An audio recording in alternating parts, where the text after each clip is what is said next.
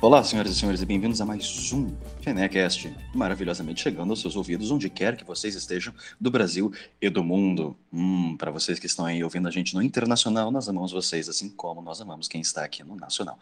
Bom, mas para além disso, hoje é um episódio super, hiper, mega blaster especial, que hoje nós vamos falar sobre representatividade e principalmente sobre um dos vários trabalhos extremamente importantes da, da federação, que são os coletivos. E especificamente, dessa vez, os coletivos de negritude, que principalmente o da FENEA, né? Mas existem vários outros e todos eles serão de alguma forma contemplados também com, com a conversa que nós teremos aqui hoje. Nós temos de levar em consideração sempre a importância desse tipo de movimento, porque nós sabemos muito bem que a arquitetura ela é um trabalho muito branco, para ser bem cru na, na crítica, e isso é uma falsidade gigantesca, né? Porque nós sabemos que todos os seres humanos, eles sempre construíram, e quem construiu primeiro foram os seres humanos negros na África.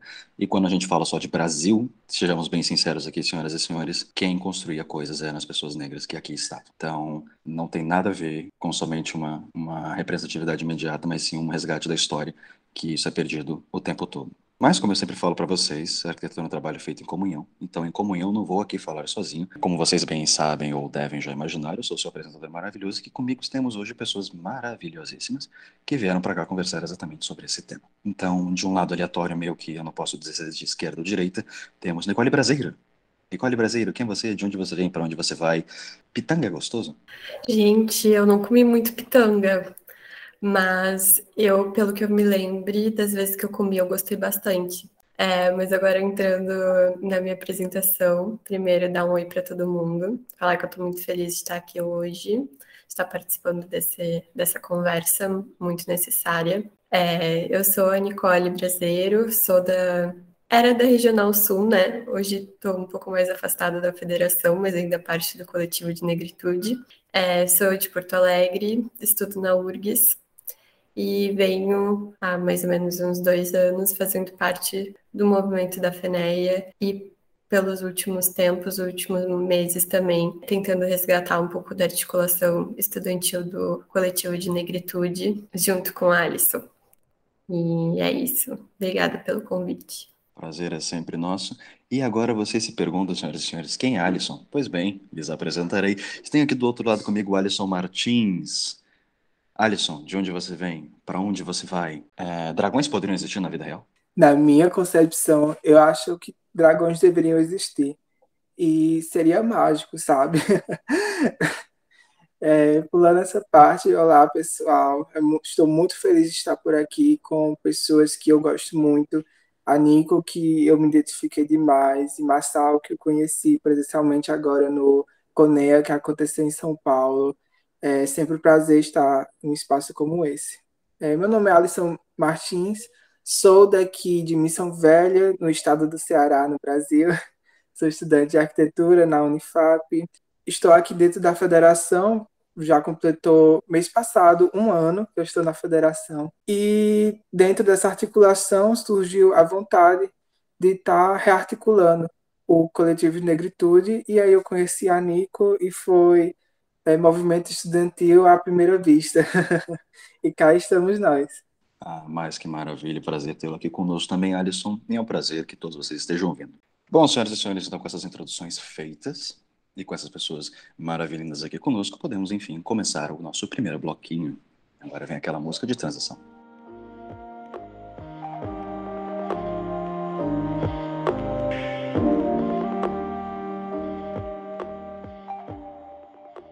Bom, senhoras e senhores, aqui no nosso primeiro bloquinho, como vocês bem sabem, perguntinhas e respostinhas das pessoas maravilhosas que estão aqui conosco.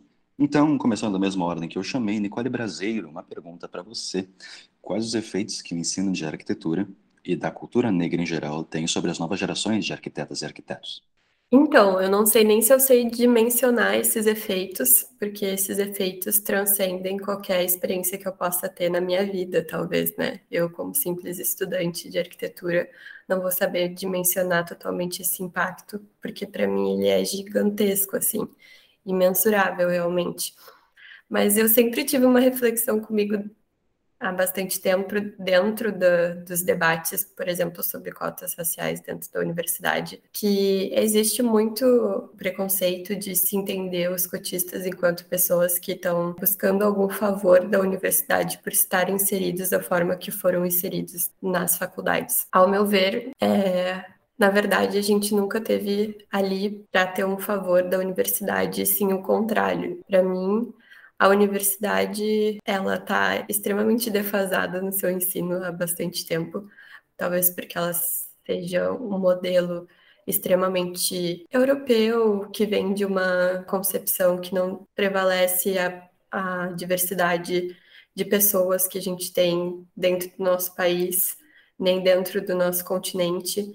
É um estilo que veio praticamente implementado e que, ao meu ver, pouco se mudou ao longo de tantos anos da nossa história. Então, para mim, uh, os estudantes de arquitetura negros estarem inseridos e falarem sobre arquitetura negra dentro da universidade, na verdade é a gente, enquanto cotistas, que estamos fazendo um favor para a universidade, porque nós estamos trazendo mais um elemento sobre o que é realmente ser um estudioso, que é realmente ser um universitário, que são para mim, são ser pessoas que vão estar sempre questionando a nossa realidade e tentando servir a nossa sociedade de alguma maneira. Então, quando esse, não, esse ensino não está atrelado às características sociais do nosso país, do nosso estado, das nossas cidades, esse ensino, ele realmente ele não está de acordo com o que deveria ser. E para mim, os estudantes negros, assim como os estudantes indígenas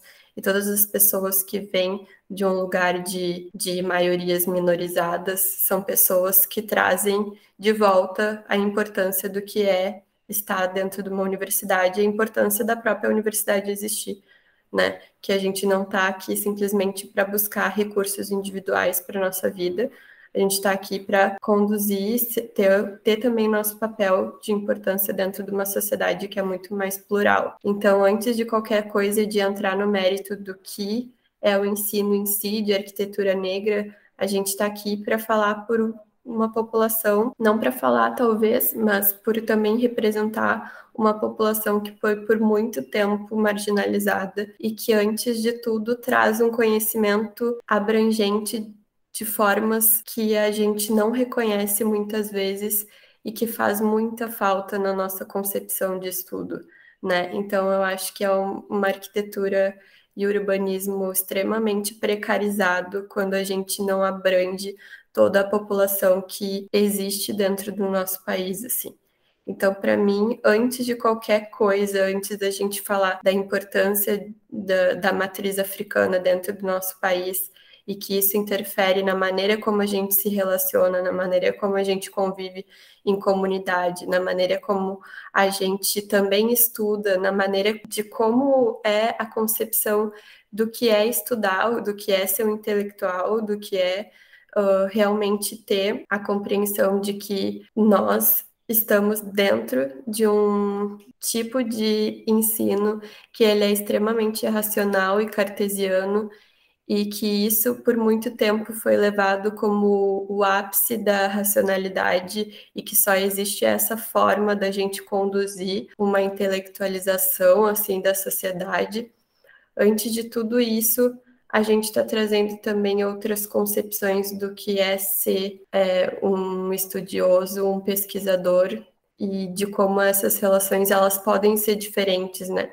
A gente não está simplesmente se inserindo num sistema, mas talvez a gente está minando eles, colocando bombas o tempo todo só pela nossa presença, porque a gente é a representação de um estudo e de uma universidade que nunca existiu antes, que é uma universidade que precisa realmente mudar e não só uh, nos inserir não só nos respeitar, mas simplesmente mudar e saber é, respeitar tudo, tudo que a gente pode trazer enquanto parte de uma sociedade que antes não estava dentro dela, assim. Enfim, acho que me estendi um pouco. E agora para Alisson Martins, que está aqui conosco também. Alisson, mesma pergunta. Quais os efeitos que o ensino de arquitetura e da cultura negra em geral tem sobre as novas gerações de arquitetas e arquitetos? Olha, Marçal, eu sempre, quando participo de espaços como esse e vem essa pergunta, eu sempre falo que ela é a pergunta que vale milhões. Porque é muito estranho você pensar hoje sobre o ensino da arquitetura e do urbanismo negro dentro das universidades e não lembrar que a própria escola de arquitetura e urbanismo no geral esconde esse passado, esconde os protagonistas negros dentro da, das escolas. A gente não conhece o pessoal que trabalhou ou que fez ou desenvolveu técnicas dentro da, da construção brasileira para que tudo isso possa acontecer. Então, é, o aluno, quando ele tem a oportunidade e a, acende, acende né, essa chama para poder pesquisar sobre isso, é quando realmente tudo começa a fazer sentido. Porque se você é um estudante de arquitetura e urbanismo e está dentro da escola e você fica só com as informações que são passadas dentro da, da faculdade, você vai estar saindo num mundo totalmente enganado, porque você não vai estar conhecendo todas as bases culturais, você vai estar conhecendo aquela base europeia, branca é, e centrada que a escola brasileira veio imprimir durante todos esses anos, sabe? O efeito que o, o, ensino da arquitetura negra e da cultura negra em geral dentro da escola brasileira de arquitetura e urbanismo tem é mostrar a realidade, é mostrar de fato os protagonistas para as pessoas e que a gente comece a entender esse tipo de construção. Então, quando é, você me pergunta quais os efeitos né, que o ensino de arquitetura negra e da cultura negra em geral tem sobre as novas gerações, é justamente abordar a realidade que acontece aqui no Brasil. Nós somos um país rico em arquitetura, nós somos um país com pluralidade enorme e bem característica. Quando você fala sobre é, escola arquitetônica brasileira, a gente vê vários nomes da, da arquitetura moderna sendo citados. Então, a gente tem essa característica muito forte. Mas isso é empregado somente para um certo grupo, um seleto grupo de pessoas que são majoritariamente brancos dentro da, da escola. Então, o que acontece na, no ensino é que os negros começaram a adentrar dentro da, da escola de arquitetura, porém a arquitetura e o urbanismo não estava preparado para que nós pudéssemos acessar esse ensino. Nós somos o público que não é contemplado. Nós somos a evidenciação daquilo que a academia veio escondendo que é a falta de informações negras e de veias negras dentro da construção que eles não nos ensinam. Maravilha, agora vamos para o segundo bloco e mais uma musiquinha de transição.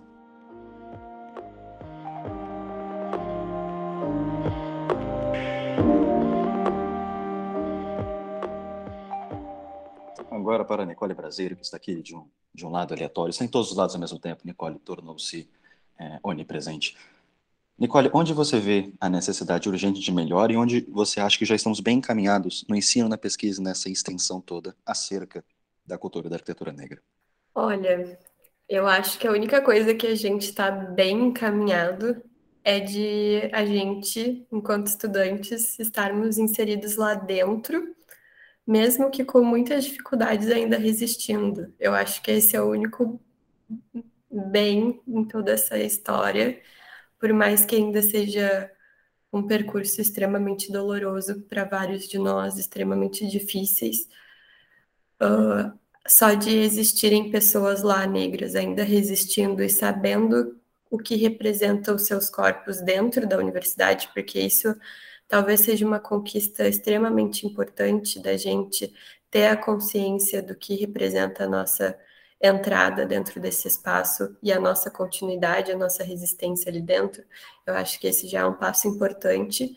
E nesse sentido, apesar de nós precisarmos melhorar imensamente em várias questões, principalmente da permanência estudantil dos estudantes negros, a gente tem que reconhecer que a nossa resistência é o nosso melhor encaminhamento. Então, eu diria que, no sentido do contexto geral, é, é apenas isso que, de certa forma, entre aspas, está bem encaminhado. Estamos resistindo, ainda que num governo difícil, ainda que um contexto pandêmico, ainda que com todas as questões sociais que já nos atravessam e atravessam toda a sociedade, nós ainda temos o fator, a questão racial, que que sempre vai ser ainda mais complicado para que a gente continue buscando as coisas que a gente acredita, né, dentro desse espaço. Mas do restante, acho que não, não estamos bem encaminhadas, tirando a, a questão da articulação estudantil, a articulação de muitos professores que acho que já têm uma consciência maior a respeito disso e se tornam também pesquisadores de bastante qualidade sobre arquitetura negra dentro das universidades. Eles também são pessoas que resistem dentro de um escopo de professores que majoritariamente preferem continuar da forma como estão há bastante tempo. O restante das questões acho que não estamos nada bem encaminhados.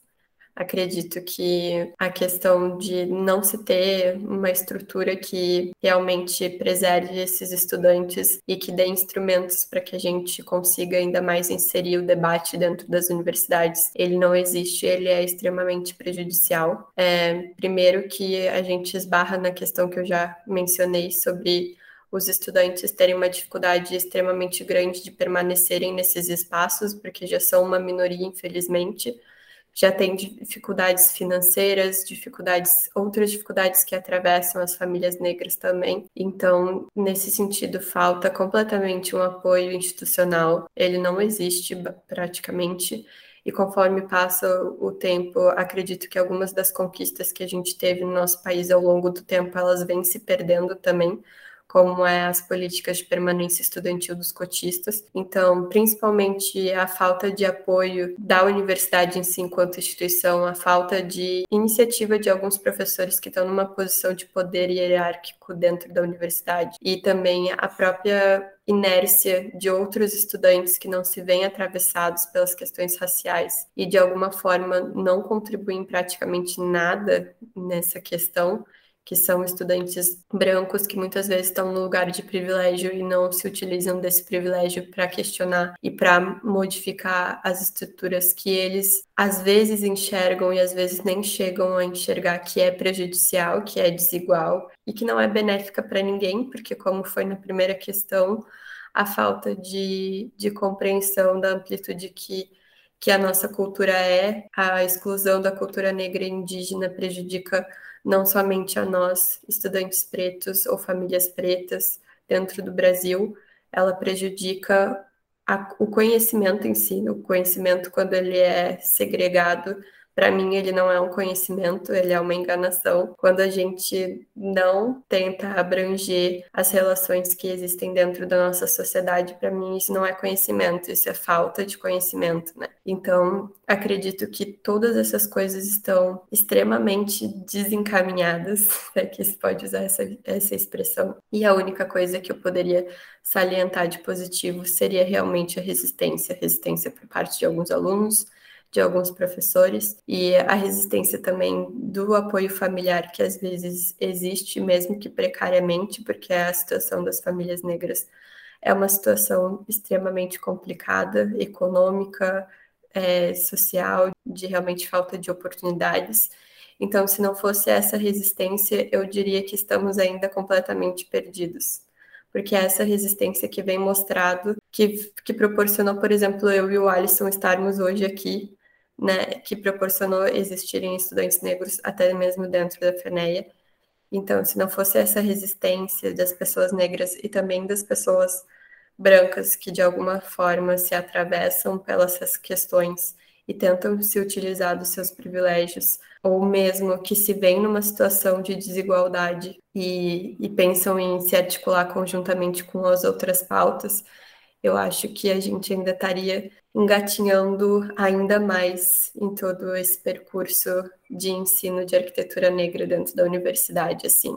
Eu acho que o momento não não faz com que seja possa ser positivo essa visão macro de como a gente se situa hoje nesse contexto, sabe? E agora, para Alisson também a mesma pergunta, né? Onde você vê a necessidade urgente de melhores, onde já estamos bem encaminhados na sua concepção no ensino, na pesquisa, na extensão acerca da, da arquitetura e da cultura negra? Olha, Marçal, para te falar a verdade, a gente está indo a passos lentos. Nós temos um grande destaque para vários professores e pesquisadores que vêm tendo uma grande ascensão agora nesses últimos quatro anos, e principalmente agora durante a, a, pandemia, que vários se encontraram em casa e tendo que produzir, e quando você está num, num espaço ao qual você não vai conviver muito tempo, e você se volta né, a, a um espaço pequeno e precisa colocar sua cabeça para ficar ativa, para não sair né, do, do molde, digamos assim, não, não enlouquecer, você acaba indo produzir academicamente.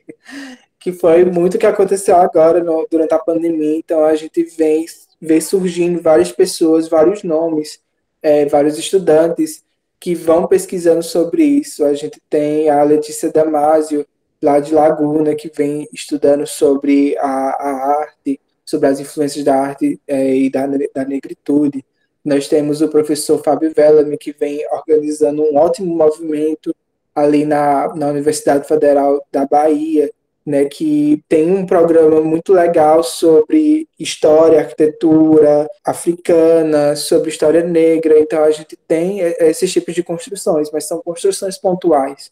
Essas construções pontuais não chegam nas outras universidades, não chegam nas outras escolas, não chegam pra, para outros estudantes. Então, ao mesmo tempo que a gente vem caminhando em alguns espaços, esse caminho ainda vai, vai se tornando muito lento. E a própria estrutura que a gente tem aqui no Brasil, isso em, em formas legislativas, elas começam a afogar a gente. Então a gente tem, agora nesses últimos anos, vários cortes da, das bolsas do CNPq. Nós temos vários cortes de, de auxílios estudantis dentro das universidades.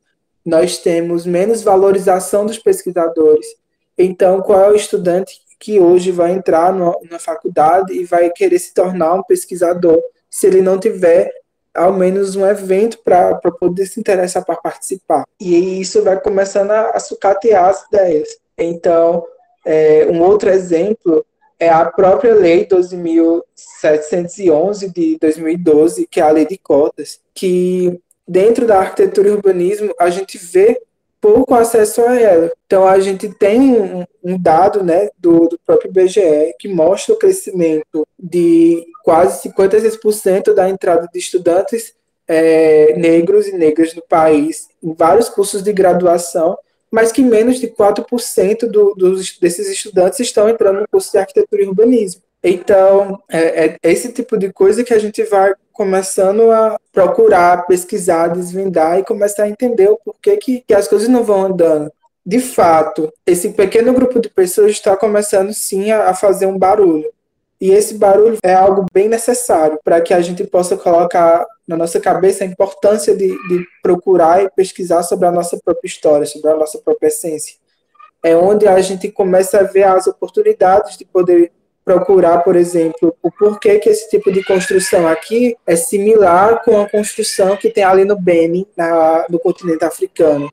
O porquê que tal coisa começa a surgir em tal, é, em tal cidade e que parece com a nossa ancestralidade, tanto a ancestralidade negra como também a ancestralidade indígena dentro desse espaço. Então, a gente vê sim esse crescimento, vê um crescimento lento, mas um crescimento significativo, que eu acho que em poucos anos a gente vai começar a remodular, a reformular a nossa grade curricular, reformular a escola brasileira arquitetônica e que de fato a gente vai poder se inserir várias coisas que possam enriquecer mais e mais a nossa educação.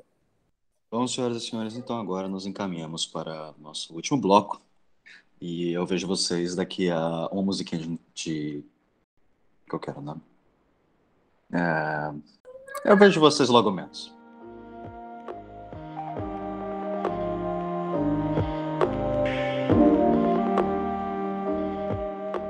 Olá, senhoras e senhores, bem-vindos ao último bloco. Vocês aguentaram uma musiquinha de transição. Só depois de que passou a música eu lembrei do nome dela. Mas não se preocupem, é, minha memória vai bem. Agora nós chegamos no nosso último bloco, e é mais aquele bloco que todo mundo gosta, que todo mundo se diverte, mas ainda que é o bloco de relatos, por assim dizer. Então, a pergunta fica aqui aberta. Nicole Braseiro, por que vocês viram a importância da reconstrução do coletivo de negritude dentro da federação? E como se deu esse processo? Conta um pouquinho para a gente dessa história e se tiver alguma coisa engraçada, triste, construtiva, edificativa, não sei, para acrescentar, fique muito à vontade. Tá bem. Então, essa história começou do coletivo de negritude, começou muito antes de mim, do Alisson, né? Acho que é muito importante a gente falar disso. Então, eu até tinha utilizado talvez a palavra resgate, mas é um resgate do coletivo, talvez numa articulação que se perdeu dentro da federação em si, e dentro de também encontros e conversas mais diretas entre as pessoas que fazem parte mas o coletivo em si, pelo que nós sabemos da história, ele se iniciou em 2015 e ele continuou a se articular, mesmo que é, sem encontros presenciais ou encontros mais rotineiros, assim, de trocas entre os participantes. Ele continua sendo um coletivo num grupo de, de WhatsApp, principalmente, de apoio mútuo entre os, os participantes, de pessoas que hoje já são, inclusive, formados né, que já são arquitetos e arquitetos urbanistas, e alguns que estão se inserindo agora, como nós também, enquanto estudantes mais novos. Então, essa história ela começou nos encontros, pelo que nós sabemos, né? É importante a gente salientar os que vieram antes de nós e que, que nos proporcionaram essa tentativa de nós nos, nos articularmos mais diretamente hoje em dia. E nasceu com certeza da necessidade de todos esses debates que a gente teve até agora aqui, né, da importância da gente ah, resistir enquanto estudantes do apoio, né, enquanto comunidade de estudantes negros dentro desse, desse espaço que muitas vezes é tão hostil e também nasceu da necessidade de se tornarem pesquisadores, extensionistas negros que mudassem de alguma forma as estruturas e que modificassem um pouco o ensino que acreditassem nisso, né? É, depois de todo esse tempo que talvez de alguma maneira o coletivo tenha se articulado mais por um apoio mútuo nesse grupo de WhatsApp é, e também se ajudando, é, se vendo em TCCs, apresentação de mestrado, se ajudando com conteúdos também relacionados à arquitetura e urbanismo negro, que a gente tem também um drive que nós trocamos esses materiais tão preciosos para nós. Todo esse, esse apoio de conhecimento ele, é, ele ainda acontece e eu acredito que não tenha deixado nunca de acontecer. O que eu e Alisson e alguns outros estudantes, por estarmos inseridos dentro da FENEA e por sentirmos que falta esse braço de representação na federação de forma mais efetiva, afinal nós estávamos inseridos ali mas nós estávamos individualmente inserindo esse debate, né? Então, nós olhamos um para o outro e outros que estão também incluídos nesse, nessa nova articulação, pensamos porque nós não vamos aqui falar dentro da federação coletivamente sobre isso, já que nós estamos pautando tanto isso, nossa presença está pautando tanto isso em todos os outros debates da federação de forma individual. E acredito que foi assim. O Alisson pode me complementar depois. Pode ter faltado uh, questões do que aconteceu, assim, mas eu acho que tudo foi de uma forma muito natural, porque acredito que a nossa presença na federação já fazia com que esse debate ele acontecesse de forma mais incisiva. E aí vem a questão da representação, né, de ter estudantes de ter pessoas negras inseridas sendo protagonistas desses debates. E acredito que isso veio de forma um pouco natural de nós pensarmos, então a gente precisa conversar mais abertamente sobre essas questões e a gente precisa fazer com que a nossa federação também se torne mais preta, para que ela realmente seja uma federação que represente todos os estudantes e que principalmente esteja ali para apoiar aqueles estudantes que estão numa situação mais precária e principalmente para também a federação ser um, um elo de resistência de, um, de, de uma perspectiva de, de mudanças no ensino que é tão necessário, né? Então, eu acredito que foi dessa maneira, assim. Se tu quiser que eu seja um pouco mais incisiva e um pouco mais engraçada em como aconteceu, acho que a gente cansa, né, de todo esse debate com pessoas brancas, falando bem a verdade. é cansativo, que a, a gente muitas vezes tem que, que estar sozinhos falando nesses lugares né? A gente cansa, até muitas vezes a gente cansa de ser os únicos elos trazendo esse debate, como se ele não existisse, se a gente não tivesse ali, ou que ele existisse de forma muito precária. Mas eu diria que a gente estava cansado de toda essa branquitude também dentro da federação nos últimos tempos. E, e eu acho que esse é o, é o fato mais sincero, né? Nós cansamos enquanto pessoas que não se veem contempladas nos discursos e nos debates. E a gente veio para tentar, de alguma maneira, enegrecer a federação também, porque esse é o espaço que os estudantes criaram ao longo do tempo, e nós temos certeza que o coletivo de negritude teve um papel essencial para que hoje a gente tivesse os debates que a gente tem, ligados e relacionados ao ensino de arquitetura e urbanismo negro, mas também a outros debates. Eu acho que a nossa visão ela contribui e muito para outros aspectos da federação. E acho que é isso. E agora a pergunta é, claro, a mesma para Alice, que é por que vocês viram a importância da reconstrução do coletivo de negritude dentro da FENE e como se deu esse processo. Também uma forma de relato. Está aberto para você interpretar isso como quiser, Alisson. Eu quero começar essa fala falando que a minha inserção no coletivo de negritude foi a responsável por me mostrar que eu era um estudante negro no curso de arquitetura e urbanismo. Por que, que eu falo isso? Até o momento eu não tinha visto, é, durante a minha caminhada acadêmica, a importância dessa representação para mim, de me sentir dentro da, da arquitetura. Até o momento do, desse toque, eu não tinha é, me entendido como um estudante negro no curso de arquitetura e urbanismo. Porque você vai recebendo aquelas informações da, das escolas e, vai, isso ali vai lhe moldando, vai moldando sua cabeça, mas depois que você vê uma percepção grupal sobre essa, problem, essa problemática que está ali na sua cabeça, que você pensa sobre, mas que ela não acende, você vai só aceitando, sabe? Então, eu acho que foi um misto de desgaste com um encontro muito bom. Então, eu fui me desgastando. Você, eu ia para um espaço e naquele espaço eu me via só, eu ia para a minha faculdade, na minha faculdade encontrava duas, três, quatro pessoas.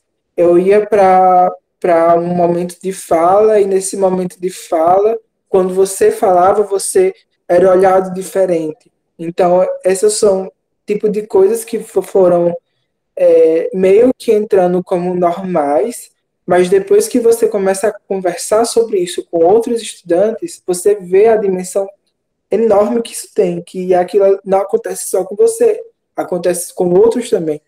E aí é que vem o, esse, esse encontro com, com o Nico, fazendo aquela piada boba da, da Juliette, né? Eu sou do Nordeste, Nico é do Sul. E a gente se, se encontra nessa, nessa nova rearticulação do coletivo para justamente falar com esse pessoal que estava passando por pandemia, passando por essas questões, e que vem trazendo a vivência deles para a gente e que a gente começa a conversar sobre a importância de nós termos essa rede de apoio. Então, o coletivo de negritude, acima de tudo, ela é uma grande rede de amizades, onde a gente consegue ter apoio um do outro sobre a nossa vida acadêmica e sobre nossa vida pessoal também, porque a gente começa a criar laços. E esses laços são muito importantes, porque às vezes nós temos estudantes que são solitários dentro da escola, que eles não se veem naquilo. Então, quando você mostra é, um membro do coletivo que já está formado e que ele mostra que sim é possível, você vê acender o fogo na, naquele estudante, você vê acender uma veia que estava se apagando, de querer terminar, de querer concluir. O coletivo Negritude, o engraçado dele é que ele surge numa, numa mistura de anseio para que tudo isso acabe e numa mistura de, de várias lutas que, ao mesmo tempo, eram lutas de 2015 e que se, hoje se tornam lutas nossas presentes em 2022. Então, ao mesmo tempo que a gente vê é, é, essa, esse grande período do nosso coletivo, a gente vê que algumas lutas ainda persistem a, a nos atacar, a nos afligir, e que a gente tem que estar ali presente a todo momento, reafirmando, é colocando nossa presença, dizendo não, a gente vai conseguir. E nos aquilombando, né? Esse é um, um termo que foi apresentado para a gente do coletivo Polo Bárbara Oliveira, que esses dias concluiu né, o mestrado em Restauro e Conservação na UFBA, e ela participou da primeira live de, de reabertura do nosso coletivo, onde ela fala sobre o aquilombamento que ela teve dentro da escola, que foi o, momento em que ela estava na escola e deu aquele estalo sobre ela ser uma estudante negra na, da arquitetura e urbanismo e dela ter que buscar essa história, porque se a gente não busca essa história, quem é que vai buscar? Quem é o, o, o professor da escola brasileira com o maior título assim que vai parar a vida dele e vai falar não, hoje eu vou estudar sobre isso, sabe? Então, o coletivo Negritude ele vem justamente com, com esse anseio da gente parar e começar a tomar o nosso espaço, a conquistar os espaços que nos foram negados na, nos últimos anos, a tentar adentrar né, nessa veia racista que existe na nossa escola brasileira e ali tapando todos os buracos e reafirmando, recolocando, protagonizando tudo isso. Então, é, é muito legal quando você encontra pessoas que você encontra assim é, no, em vários espaços, em vários eventos, que tem esse pensamento, né? Que tem vem essa necessidade urgente da gente fazer essa troca. E é muito legal estar tá compartilhando isso num espaço como esse, né? Como o podcast. É muito legal estar dentro da federação compartilhando sobre isso. É muito legal ver o diretor é, geral negro também está ocupando esse local, como é o Lucas Brito. Então a gente tem é, vários espaços sendo conquistados dentro da federação, dentro de outras organizações que são louváveis e são é, muito grandes e que a gente espera que isso não seja pontual, que a gente possa alcançar várias e várias coisas, porque uma veia racista, né, que ainda persiste na gente, é justamente é, quando a gente fala vamos fazer um evento sobre racismo. Então a gente vai chamar pesquisadores que fa vão falar sobre isso, né, sobre o racismo nesse evento. E depois, no resto do ano, você não chama mais aquele pesquisador. Então, você tem vários eventos que acontecem que são da área daquele pesquisador, mas você sempre esquece dele. Mas quando é um evento para falar sobre racismo, você lembra dele, sabe? Então, é esse tipo de coisa que a gente está tentando lapidar aqui dentro da federação. Que não, a gente pode falar sim sobre racismo, mas a gente também pode falar sobre várias coisas. A gente pode falar sobre arte, a gente pode falar sobre modernismo, a gente pode falar sobre a Semana de Arte Moderna, a gente pode falar sobre a presença na periferia, a gente pode falar sobre a presença na, nos grandes centros históricos. Então, a gente está provando que nós temos propriedade sobre isso. Ah, maravilha. Nicole, Posso fazer um comentário? Com certeza. Eu achei muito dois pontos muito interessantes assim da fala do Alisson. E um que se relaciona com a questão do coletivo ser dentro da federação também, que é essa última fala que ele teve, que é de que muitas vezes a gente não tem um espaço para nos mostrar enquanto pesquisadores ou pessoas de produção realmente acadêmica, né? Ainda quando nós somos chamados nós somos chamados para falar sobre o racismo e todas as questões que nos atravessam, que são de bastante dor e incômodo. Então, é, para nós, eu acho que quando a gente não tem essas oportunidades e a gente consegue se articular enquanto coletivo, a gente cria as nossas próprias possibilidades e oportunidades, né? Então, eu acho que o coletivo também é isso, é a criação da oportunidade da visualização do protagonismo que a gente muitas vezes não tem em outros espaços. E utilizar o histórico da federação para isso, eu acho que foi um dos pontos mais importantes da gente estar tá inserido dentro desse lugar da FENEA, porque a gente está utilizando toda uma articulação estudantil que são relacionadas a outros tópicos também, outros assuntos, a gente está utilizando todo esse espaço, assim como o FENEAcast, assim como o FENEA Convida, assim como todos esses outros espaços de debate, para nos inserir enquanto pessoas pesquisadoras, extensionistas, que são importantes não só enquanto uma fala racial, uma pauta racial, né? Então, acho que isso é muito, muito, muito importante da nossa relação dentro da FENEA. Se utilizar desse lugar como também um palco de protagonismo negro foi uma das nossas estratégias maiores também. E outra questão que o Alisson falou que eu acho que nos toca muito, que também é relacionado a gente não ter muitos imaginários e a gente ter que inventar junto eles, é isso de a gente muitas vezes não se encontrar com uma perspectiva de possibilidades, né? Acho que para um estudante branco, muitas vezes mesmo com uma situação de vida economicamente desfavorável, ele ainda assim tem é, referências ao longo da vida de pessoas que saíram de uma situação de pobreza, mesmo que isso muitas vezes seja extremamente difícil e romantizado na nossa sociedade, ainda assim se tem algumas referências. E quando a gente chega dentro da nossa universidade e não consegue muitas vezes ver pessoas como nós alcançando lugares, como, por exemplo, o lugar de mestrado, um lugar de ser um professor acadêmico, quando a gente não tem essa referência, as coisas se tornam ainda mais doloridas, porque às vezes falta a perspectiva do que a gente pode fazer.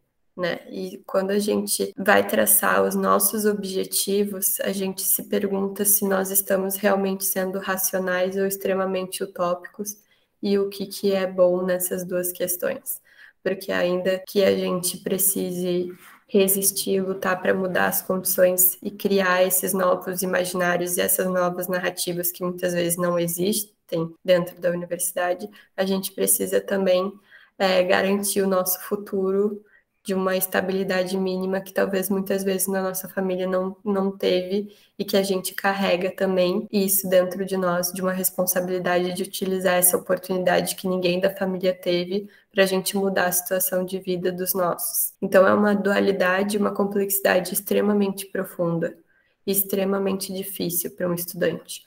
E quando a gente tem a oportunidade de poder dividir isso com outros estudantes, e, por exemplo, aqui em Porto Alegre, ter sido agora, esse ano, a gente ter tido na nossa universidade a primeira mestranda negra, mas há dois anos atrás eu já sabia que há um ano atrás, há dois anos atrás, eu já sabia que a Bárbara estava lá na Bahia enquanto mestranda e pesquisadora já. Isso é transformador eu saber que alguém como eu chegou naquele lugar faz com que eu entenda que talvez eu também possa chegar. E isso é essencial para nossa continuidade dentro da universidade.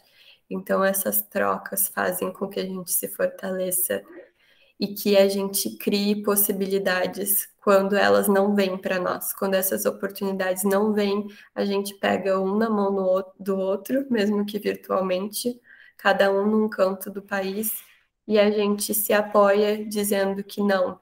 Então, se isso aqui não tá bom, a gente vai propor alguma coisa para que seja melhor. E juntos a gente consegue acreditar mais nisso do que cada um isolado no, no seu canto, né? Então, acho que, que é isso que faz o coletivo ser tão essencial.